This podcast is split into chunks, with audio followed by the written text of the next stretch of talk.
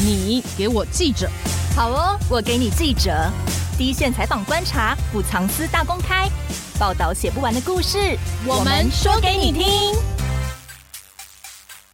大家好，我是欧边。大家好，我是边边。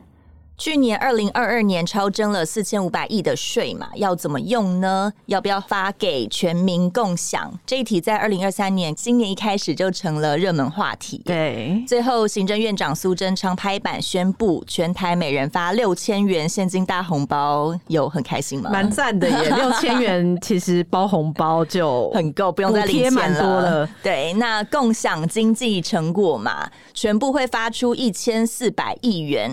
这样看起来，我们政府应该算是蛮有钱的哈。我们多收税就发出去嘛。嗯、根据目前的资讯呢，应该最快二月底就会汇到大家的账户里面啊。那这样你还是要领钱。但是至少你会想说，哦，好，我就是只要把这六千块再多加一点包出去，我就不会亏太多，还是有省到这样。对，然后再加上年终看可不可以抽个大 奖，真的尾牙加油。对，然后去年多收了四千五百亿的税嘛，对，那跟大家说一下，蔡政府呢想要怎么用？蔡英文总统于元旦发表新年谈话时候说，这四千五百亿里面呢，其中有七百亿元会拨给地方政府，然后一千亿元呢会补贴劳健保啊，或者是台电等等。再来一千亿元呢，是拿来强化经济韧性，剩下的一千八百亿元才会用为全民共享的基础。那之前大家就在猜啊，这一千八百亿到底会不会发给人民嘛？嗯、以及要发多少，大家都在讨论。原本呢，蔡英文总统是说这些钱要花在刀口上，感觉就是应该是不会发钱了。对，因为就好像要拿来做一些其他的运用。对，那过两天呢，才变成苏贞昌说一千八百亿会发出。出一千四百亿元，然后存着那四百亿元以备不时之需。嗯，那这样说法是院长跟总统意见不合嘛？对，一个要用在刀口，一个就还是发了红包。对，而且是苏贞昌先讲说要把钱发出去，然后蔡英文总统下午才在脸书再说哦，对对对，我们要发慢半拍，这样是跟着院长走嘛？超奇怪的。不过呢，呃，虽然说超征四千五百亿感觉很多啦，然后刚才也说了要拨一千亿元补贴劳健保跟台电嘛，一千亿真的够补贴吗？跟大家说一个比较惊人的数字哦，就是我们的国营事业台电跟中油呢，预估去年二零二二年一共会亏大概四千七百亿元，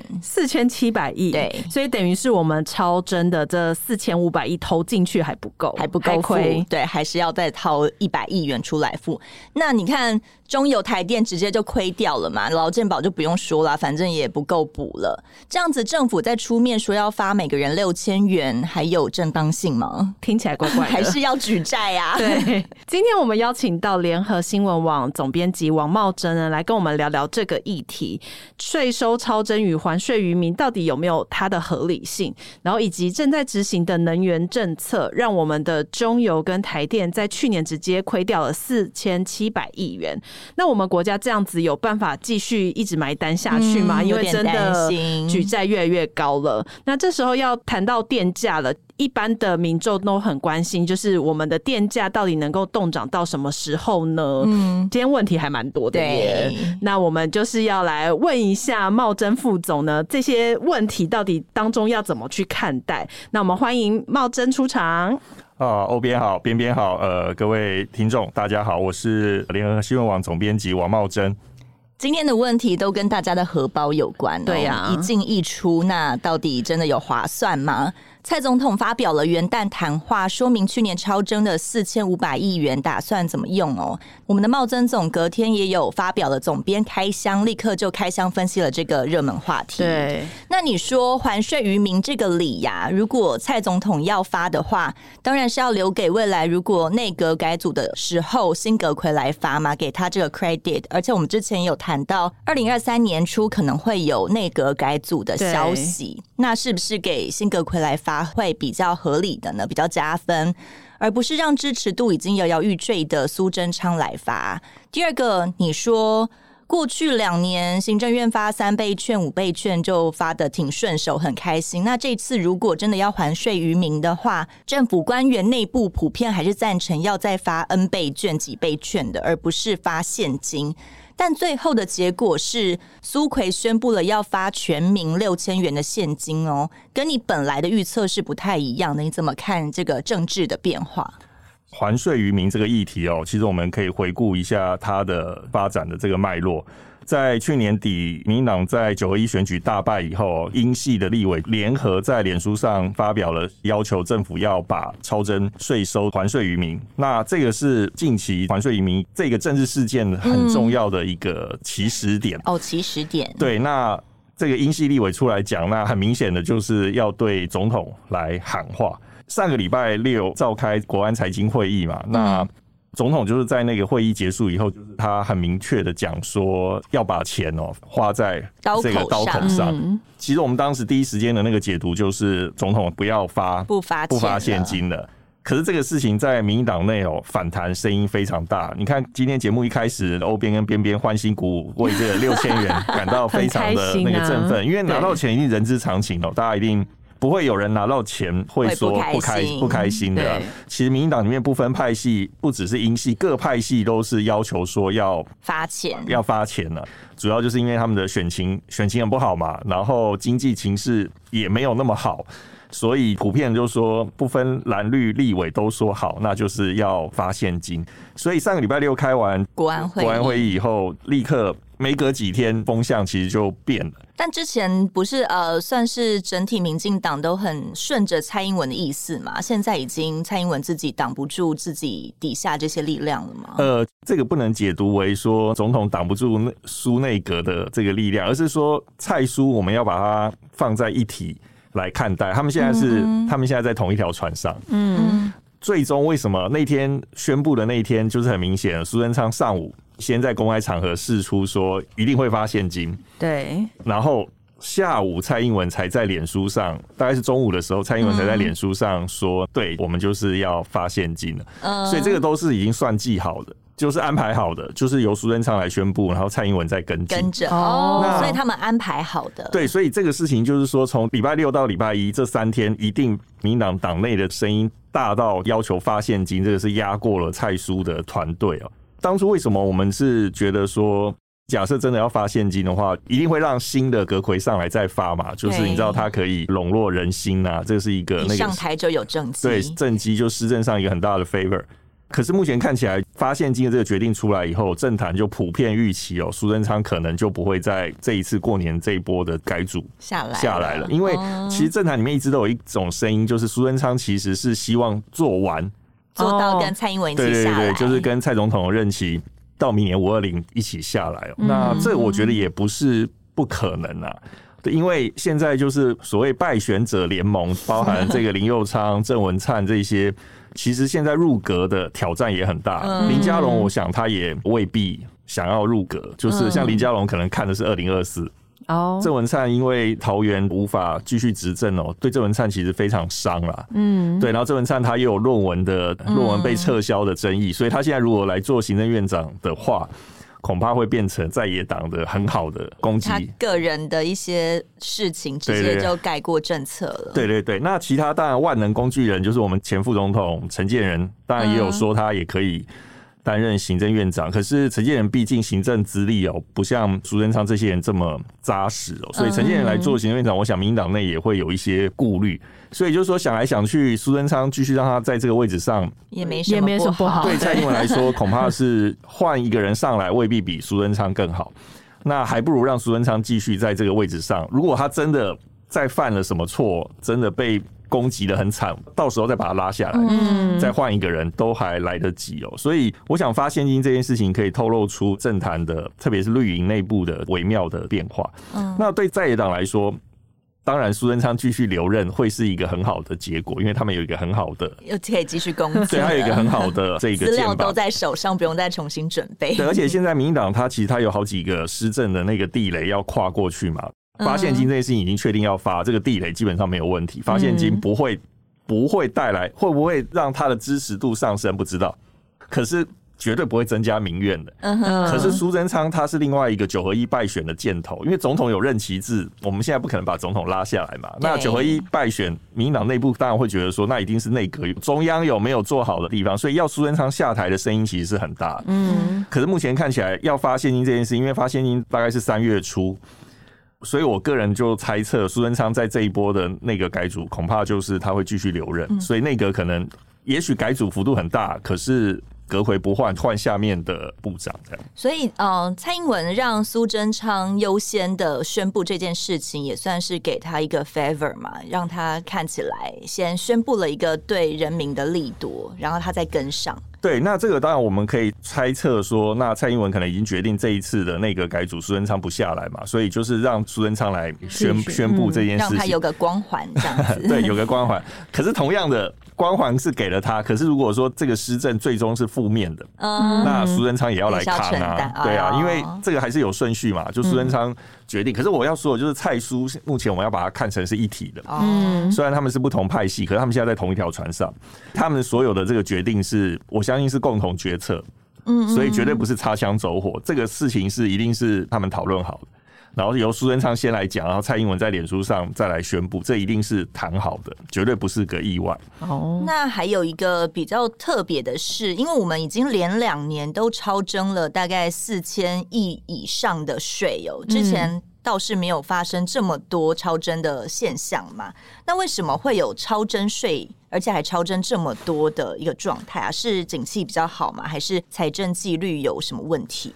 好，这个超增这个事情其实有蛮多因素造成的啦。嗯、可是简单来说，就是绝对不是因为纯粹因为经济最好，嗯，然后才超增。因为事实上，我们其实可以从多个面向看到，现现在经济还是有一些。有一些问题，比如说去年的劳工阶级的那个实质所得，它其实是下降的。嗯，就是说，当然薪资有成长，可是物价涨得更多，所以一来一回，你的实质收入其实是是减少的。所以对一般庶民来说，当你的实质收入减少的时候，你怎么可以说现在的经济是是是二十年来最好呢？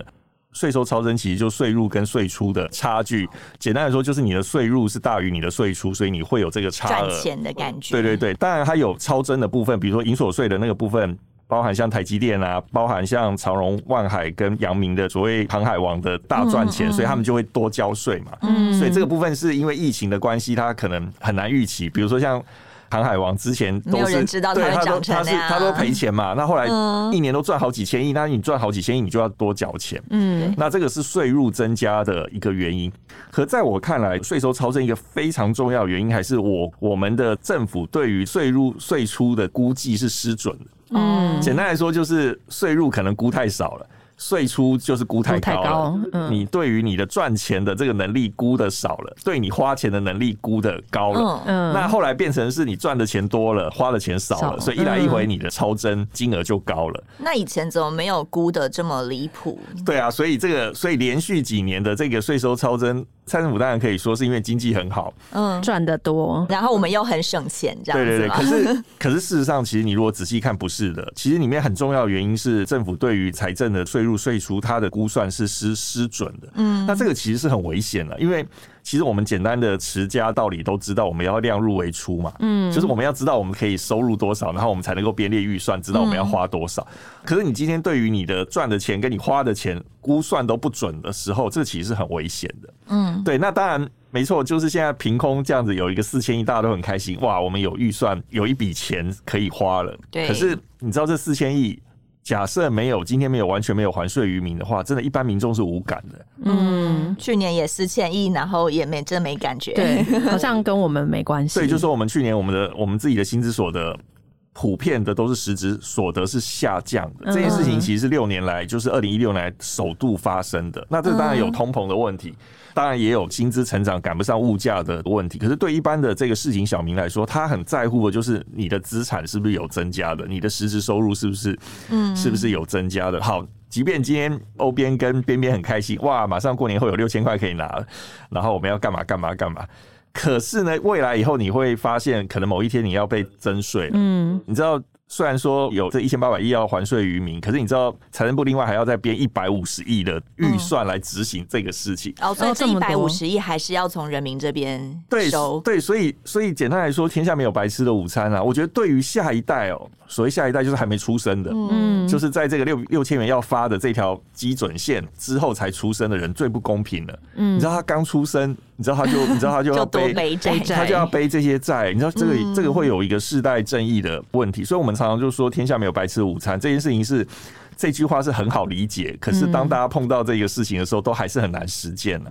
那这笔钱现金到底该不该发？还税于民到底该不该做？其实财税界有很多的讨论。其实有一派的声音就是认为说，就是你其实要想办法先去补你的财务的，比如说先要还还债啊，然后你的邮电、健保、劳退的这一些劳保的这个黑洞，这些要来补啊。可是。这个真的很难呢。就是今天如果说，就是我们在节目里面呼吁说，大家都不要理这六千块，我想听众一定都会打电话 打电话进来报社骂说，你们这些人伪善啊、假道学啊、卖 gay 啊等等等等等等等等。所以你看，最近绿营政治人物也有感受到这个压力啊。所以我们看到很多绿营的立委说，他拿到这个六千块要拿去捐公益啊，嗯，然后要怎么样怎么样怎么样。这些事情我觉得有非常讨论的这的的面向啊，比如说。还税于民，所谓还税于民，应该是要还给缴税的人。对啊，对。可是现在是普遍是普发，所有人都有。嗯、那普发这件事情，其实它是它是社会救济，它是社会福利。对对，所以有一种声音就是说，好啊，我我我们是纳税人，好，那我们今天要讲这还税于民，OK，那这个钱应该只发给纳税人，而不是所有的人对都有嘛。嗯、那可是现在就是变成，你知道这个施政其实有时候。当然，蔡政府现在是父子骑驴啦。前面是说不要发现金，后来被民意压力下又说要发现金了。那发的这一个，他又说好，除了一般个人是发六千嘛，然后中低户弱势还要再再加嘛。所以你知道，他其实把财政的政策跟社会福利的政策，他其实他搞他把它搞混了。就是像我的话，我我就赞成，我觉得要扶助弱势，这部分我没有意见。可是，在发现金这件事情上，简单来说，台湾最有钱人郭台铭。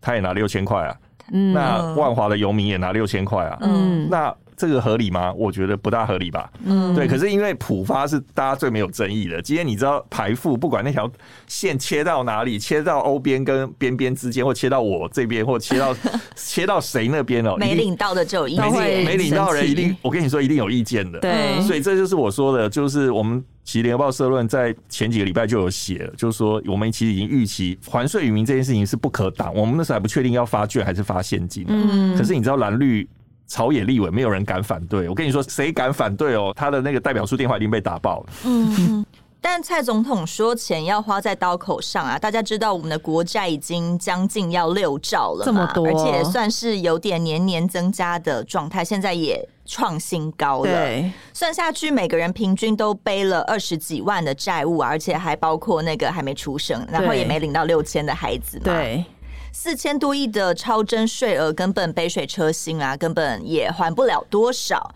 那另外还刚讲到的中油跟台电，一年就要亏掉四千七百亿，直接秒杀了这次超征的税啊！难道还债补亏是比不上这个刀口，是比不上发红包给全民吗？这个刀口，我觉得对蔡政府来说，钱花在刀口上，这个刀口对他们来说是政治上的刀口了。哦、嗯，就是他们考用钱的刀口，他们对他们考虑的是要不要发。或什么时候发，或怎么发，发给谁，对他的政治利益是最大的。就像我前面说的，全面的还税于民，发现金给全部的人，我觉得在财政学者的眼中，他们觉得不是一个很好的政策。可是对蔡政府来说，经历过九合一选举的这个失利，然后后来的嘉义市长的这个选举又输了，马上这个礼拜天的台北市的立委补选，我看民进党大概输的机会也。我现在选前不能够讲这个，就应该是说哦，我们节目播出应该是选，应该是选后就没这个问题。就是可能礼拜天的这个选举，民进党胜面也比较小了。嗯嗯。那接下来还有南投南投县的立委的这个补选哦，一样也是对民进党来说，他如果一路这样输下去哦，很可怕。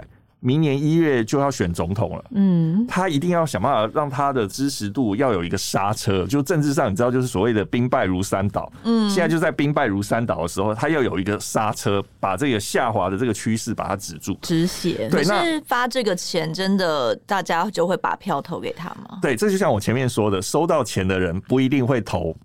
还是不会不不一定不一定 会觉得说感谢蔡政府，可是他至少不会不会再骂他，他不会赌烂啊，你知道不会有人收到六千块以后心情不好的，对，绝对不好不会的，即便脑中可能闪过一下说啊，我的下一代可能要多背债了，或者是可恶只只有六千元，对对对，就是一定不会不开心的，可是还是会很多人真的台湾人很多人很勾引啦，他拿到钱他真的还是开心啦，可是这个刀口就是这笔。四千亿的超征收的这个税收到底用在哪里？坦白说，对我们国家是一个很重要、中期的十年的很重要的一个施政的这个议题，就最终就是这样草草的，你知道，就是画大饼，好，这个给谁，这个给谁，这个发现金，那个怎么样，就这样子把它用掉了。我觉得是很可惜啦。那你是有支持发钱吗？还是你觉得应该要还债？呃，我如果说我不支持发钱，我跟你说，然后我脸书又被灌爆了，对，网友又上来抗议说那个，对我我我当然是不支持发现金了。嗯，对，那当然这四千亿，可我觉得改善我们的国家的财政是很很重要的。我甚至也不赞成去弥补。中油跟台电的这个亏损啊，对，因为中油跟台电的亏损其实是政府的不当的能源政策造成的。嗯，今天如果说是因为国际能源价格，比如说因为爆发战争啊，然后突然出现大幅度的那个波动，然后 OK，它需要资资金来支援这个台电跟中油的亏损，我觉得是可以的。可是台湾明明就是你知道。俄乌战争当然是造成了这个国际能源价格的大涨，然后世界各国你知道，因为这个趋势，纷纷就是说好，那我们就回过头来检视说，那我们是不是要继续用核能？即便不盖新的这个核能电厂，那我们也会。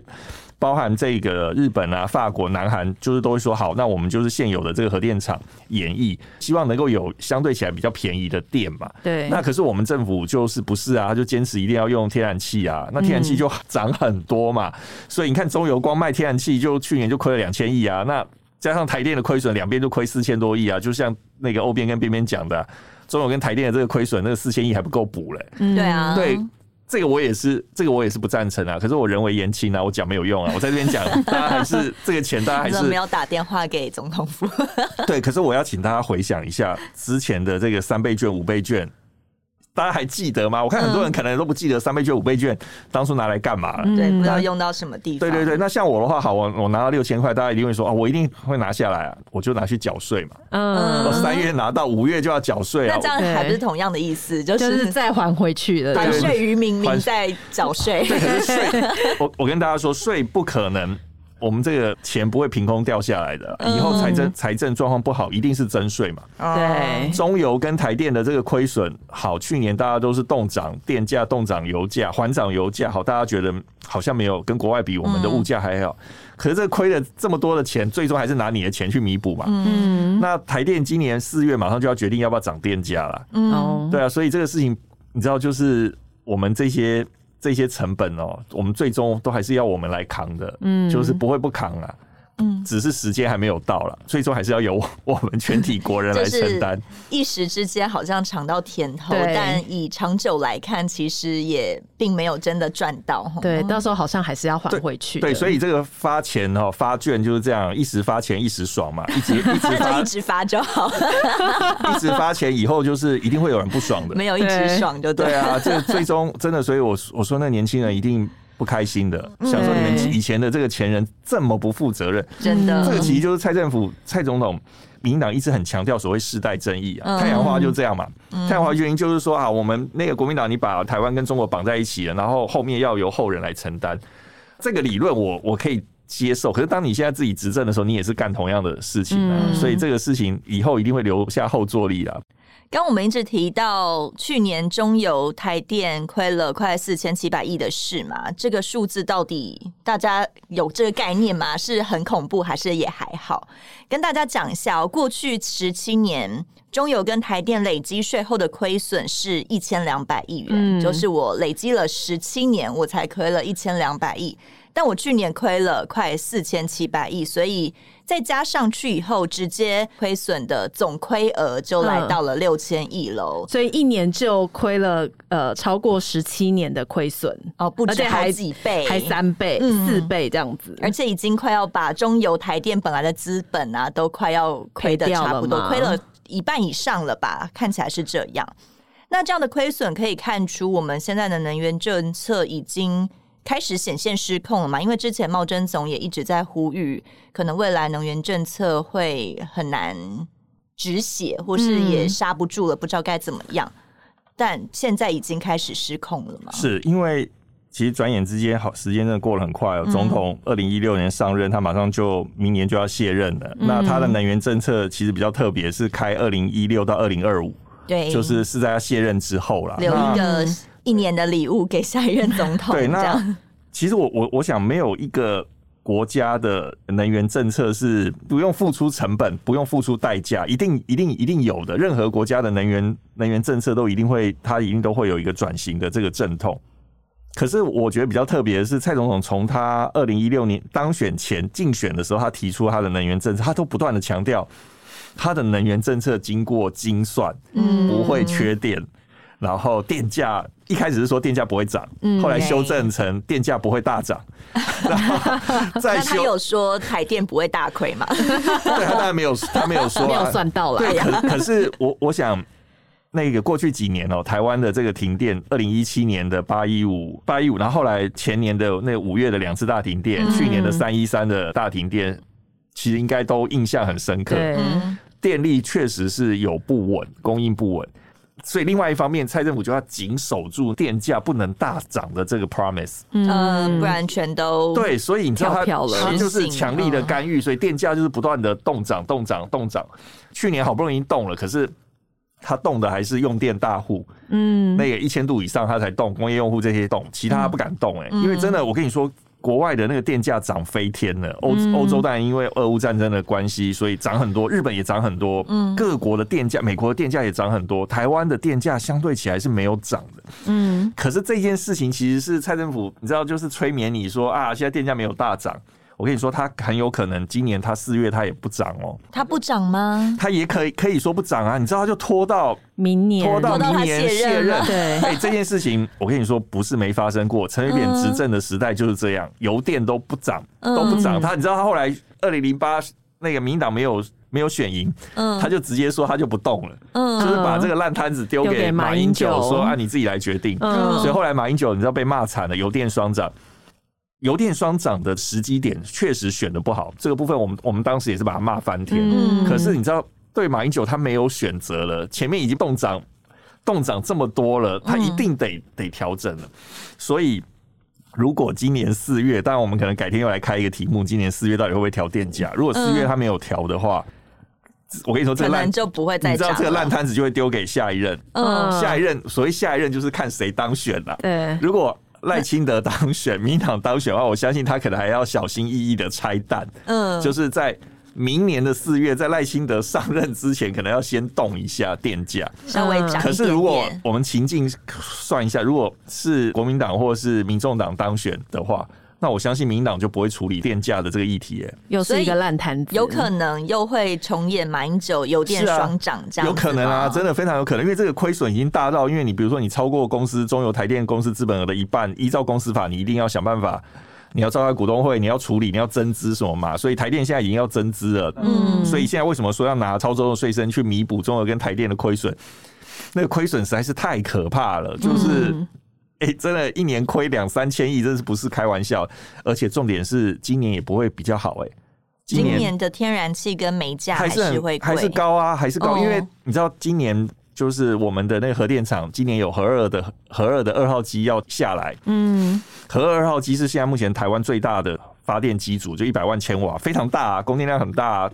因为核能经过二十二二十几年的发电，它其实该摊提都摊提，所以它成本很低啊。嗯，所以当它下来以后，你知道我们现在就只剩下很贵的天然气风力发电。嗯，所以今年的中油跟台电哦，按照目前的趋势来看哦，它的亏损会跟去年差不多。差不多吗？会再更多吗？更多未必啦，因为去年真的很可怕，去年的天然气涨超过一倍啊什么的。可是今年绝对不会变好的。简单来说，它要赚钱很难的。就是如果说油电价都不动的话，它一定亏损的。只是说是大亏还是中亏两个，应该是说狂亏还是大亏两种 差别。去年是狂亏啊，今年可能很不幸，可能是大亏啊。所以中油台电压力很大，所以他们一定希望要调的。嗯，可对民党来说，他一直都把这个油电价的调整跟民生物价有关的事情，他真的盘算的很仔细。嗯，假设今年四月要调电价，蔡总统在卸任之前最后一次五二零就职，他被骂到臭头，你想？民进党会干这个事情嘛？而且那个时候五六月的时候，三党都要提名明年的总统候选人。嗯，赖清德如果要在那个时候就要浮出水面，正式成为民进党提名的总统候选人，直接就你想问不完？你想民进党会内部会同意说四月调整电价，然后大家？骂的要死，而且一个更不好的一个技术性的问题，就是从今年开始，下月电价要从五月开始哦。以前下月电价都六月嘛，哦，因为现在就是要提早一个月，因为气候变迁的关系，现在五月就很热了，所以大家就觉得台电就觉得说五月就开始实施下月电价是比较适合。所以假设四月一号调电价，五月又下月电价，你知道人民又你知道他就会觉得。啊，连涨两次，就很有感了耶！对对对，所以所以麻烦六千块的红包留下来，要可能要缴台电台电价台电的那个电费，哎，电费真的涨很多，哎，就是大家一般小家庭可能没有感觉，可是真的你用电超过一千度的，非常有感了。所以今年电价这个事情对台电 对民进党来说是一个很棘手的这个问题啦。那你问我，我觉得可能调的机会哦，可能不高，因为现在已经要拿这个钱去弥补了。我们去年才说了，呃，有可能去年七月调完了以后不会再不会再动。对。然后茂贞总就预言说，那我们选完可能明年有可能会调，现在明年也不会调了，就是今年。就今年可能不会调，因为他现在拿这个钱去弥补，他已经很明确说要弥，就是提供电费的补贴嘛。嗯比如说拿了一千亿给台电，那可能就说，那你十月就不要调啊。可是，一千亿根本不够啊，而且还有劳健保。对啊，他已经亏了两千亿，那你。几百亿过来有什么用？对，不过因为电价调不调的这油电价的这议题，不是对我们来说，可能市井小民来说可能是财经议题啦，可是对政府来说是政治议题啦。所以我现在反而觉得情势看起来，那个四月可能不调啊，那四月不调，十月更不可能调啊，因为明年一月要选举啊，谁十月调电价，谁就政治自杀吧。我想他们应该，他们应该不会干这种事情啊。所以我觉得四月的电价调不调这些事情呢。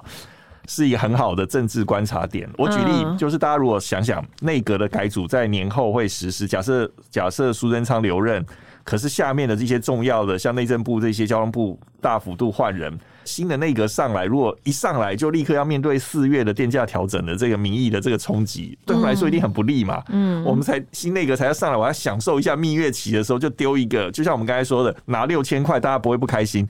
可是调涨电价这件事情，一定很多人不开心的，绝对不会有人看到电价调涨以后心里很雀跃，喜迎电价上涨，不会的。我跟你说，一定跟你说那种很激动，一定就打电话到那个立委、民党的立委的办公室说：“哎，你们民党是怎么搞的啊？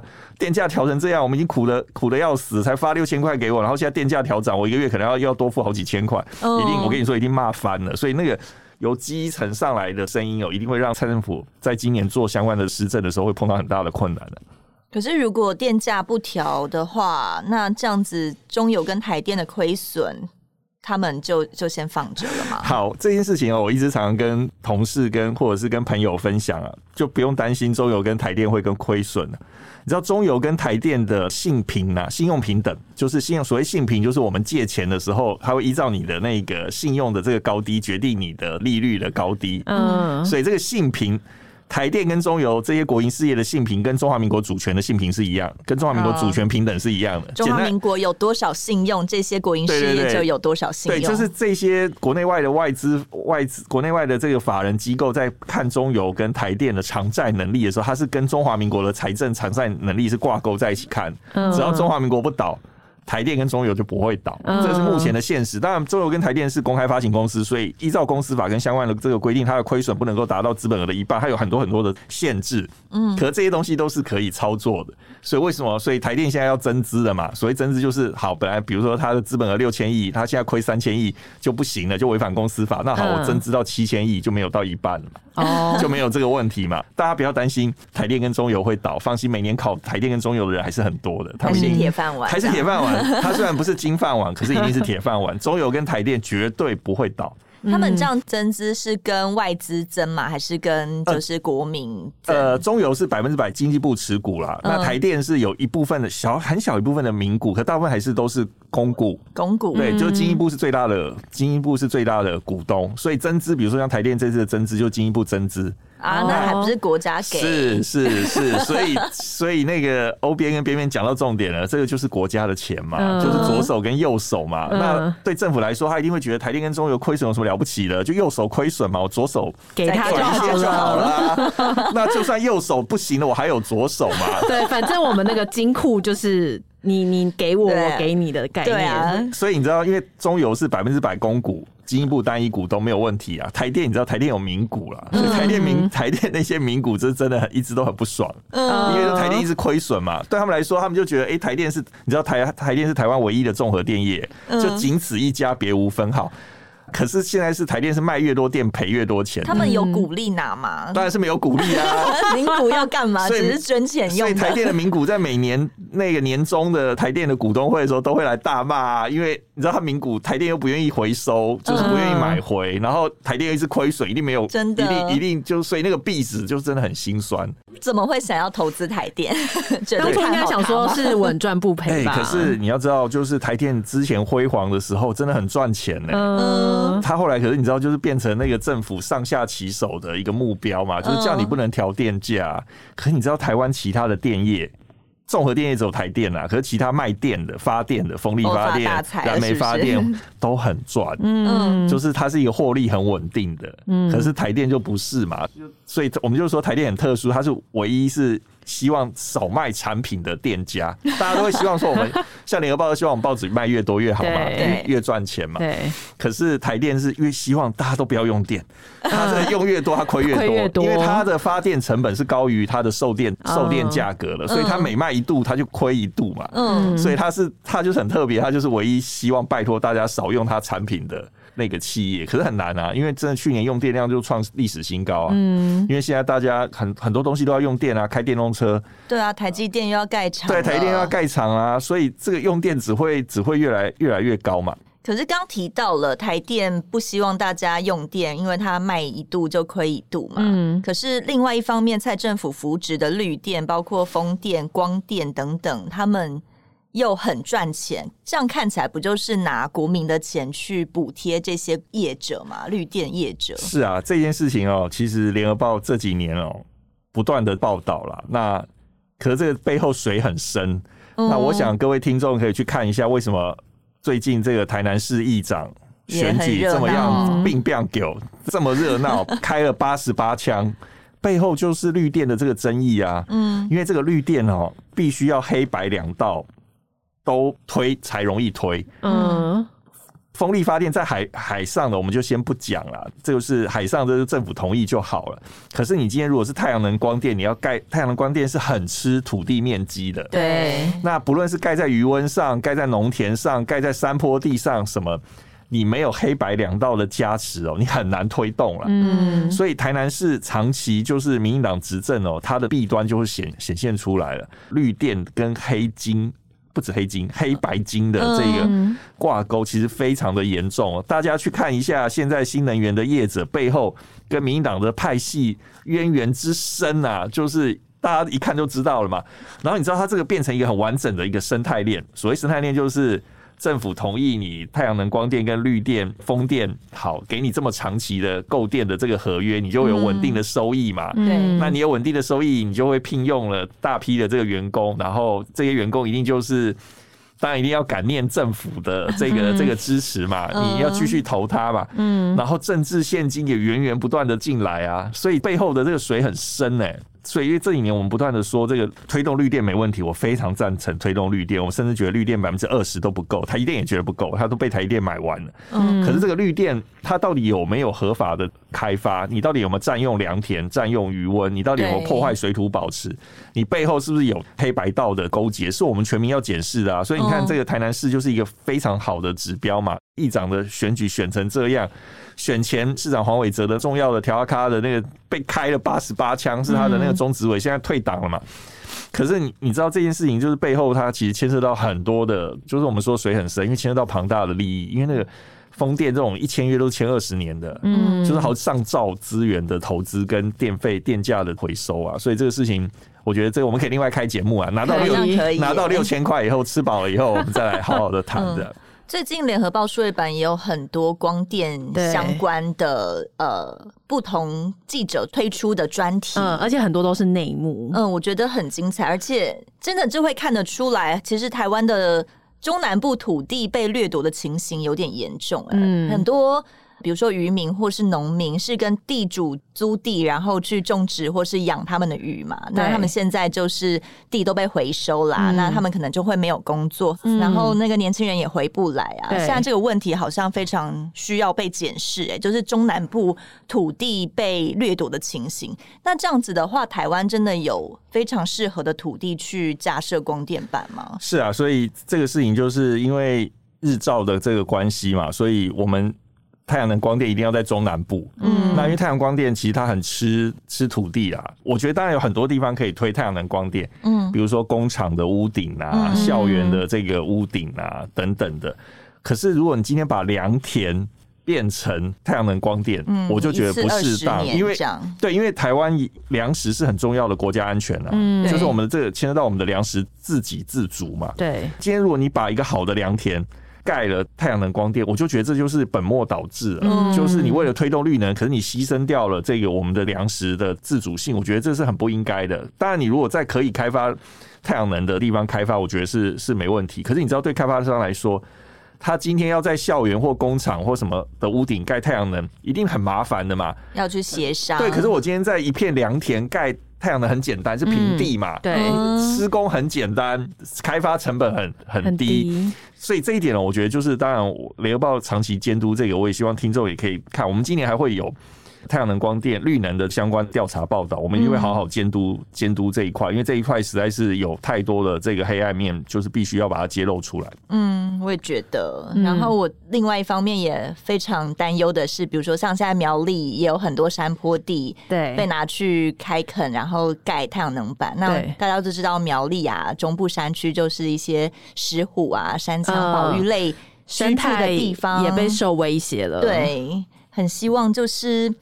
我觉得这很难兼顾诶，大家也希望绿电环保，但另外一方面好像又破坏了环境。是，所以这个我想监督的力量很重要。不止联合报，其实我们相关的这个媒体，像上下游等等的这个媒体，也都在持续监督这一块，都有很好的报道。嗯嗯，我想听众不一定，我们当然欢迎听众支持那个拿到六千块可以订阅联合报数位版。真的耶，对，真的有很多不止我们，真的很多媒体都在关注这一块，就是我们报道者。端上下游都在持续关注这这个议题啊，也要请大家多多给我们支持啊。对，拿到六千块可以订阅我们我们的这个联合报数位版，一年只要八百八十八元。哇，那还可以订好多次，没有啦，一人只能订一次。对，你就是订一年哦，你就可以好好关注这些能源相关的议题。嗯嗯，然后以及现在政府到底推动这些政策对我们的影响。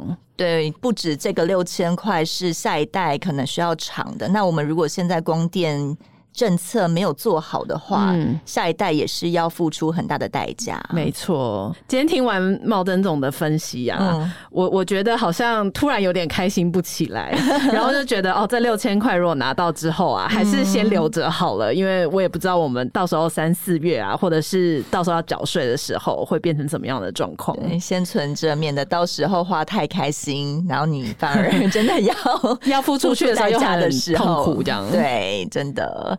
那谢谢茂珍总，谢谢茂珍，好，谢谢欧边，谢谢边边，谢谢大家，拜拜，拜拜。更多精彩的报道，请搜寻 VIP 大 U 点 com 联合报数位版，邀请您订阅支持。